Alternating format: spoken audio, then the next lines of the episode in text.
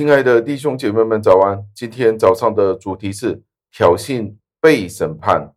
英文的原文是这个意思，就是挑衅上帝以致被审判。这是一个更好的翻译。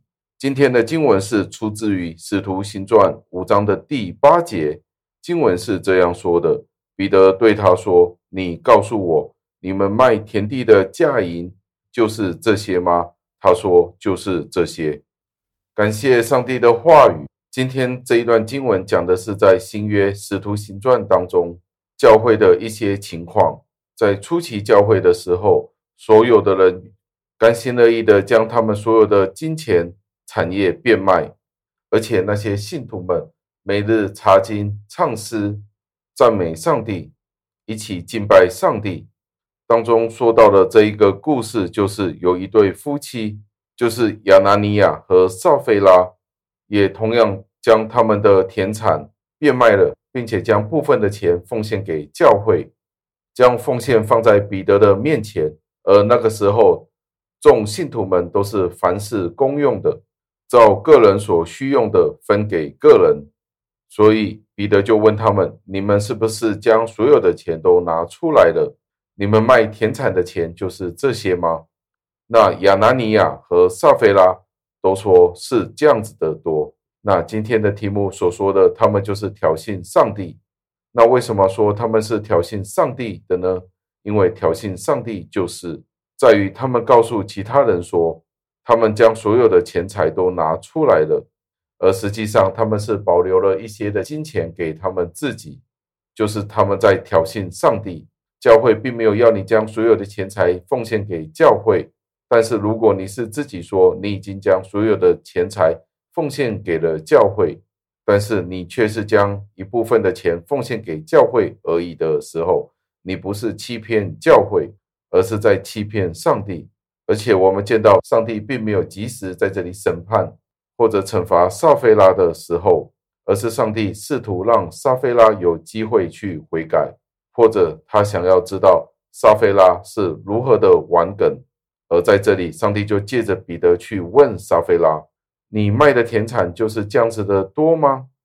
他说：“是的，就是这样子的多。”那我们就可以见到，其实他是有意的去隐瞒真相。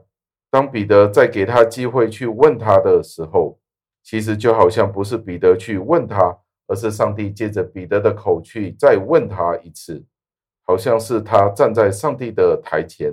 去问他，你是不是真的卖了所有的田产，所得的金钱就是这样子的多吗？他是有时间悔改的，但是他并没有悔改，反而他继续坚持的要说谎。撒非拉的这个状况其实是没有办法根治的，为什么呢？因为他缺乏了一个最重要的条件，就是其实他是不敬畏上帝的，他没有见到上帝那公义的审判。他不知道上帝是一位信实的上帝，一位信实的上帝怎么会容忍一个信徒去欺骗使徒说所有的金钱已经交给了教会了，而你却是将一部分的金钱留给自己呢？其实你做不到的时候，你就将一部分的金钱留给你自己就可以了。教会并没有要他奉献所有，但是他如果继续说谎的时候，就证明了他是有意的去欺骗上帝。在这里，我们见到一个真理，就是我们要很努力的将人带回到真理的上面。我们要很有耐心的、很努力的与那些罪人一起工作。彼得虽然知道亚拿尼亚和撒非拉一起去欺哄上帝，但是彼得仍然问他们：“你们所卖的是不是这样子的多呢？”再给他们机会。但是当他们自己的口承认是这样子多的时候，就可以见到他们的顽梗藐视上帝的罪已经更深沉了，已经更加加添了，以至于当上帝严厉的审判来到的时候，这就已经太迟了。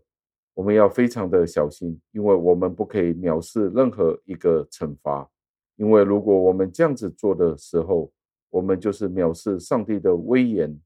上帝神圣的圣洁。另外，在这里我们见到更加重要的一点，就是有人说他们只是说谎而已，罪不至死。但是这正是说出了虚假后面的严厉。上帝是非常憎恨虚假的，这是第一点。第二点，当这一对夫妻同心的去欺骗上帝，是出于极大的藐视，意思就是他们不敬畏耶稣基督，他们不敬畏唯一的真神，而这正是他们被审判的主要的原因。而在这一个个案当中，我们见到这一对夫妻，其实就是我们人生的一面镜子。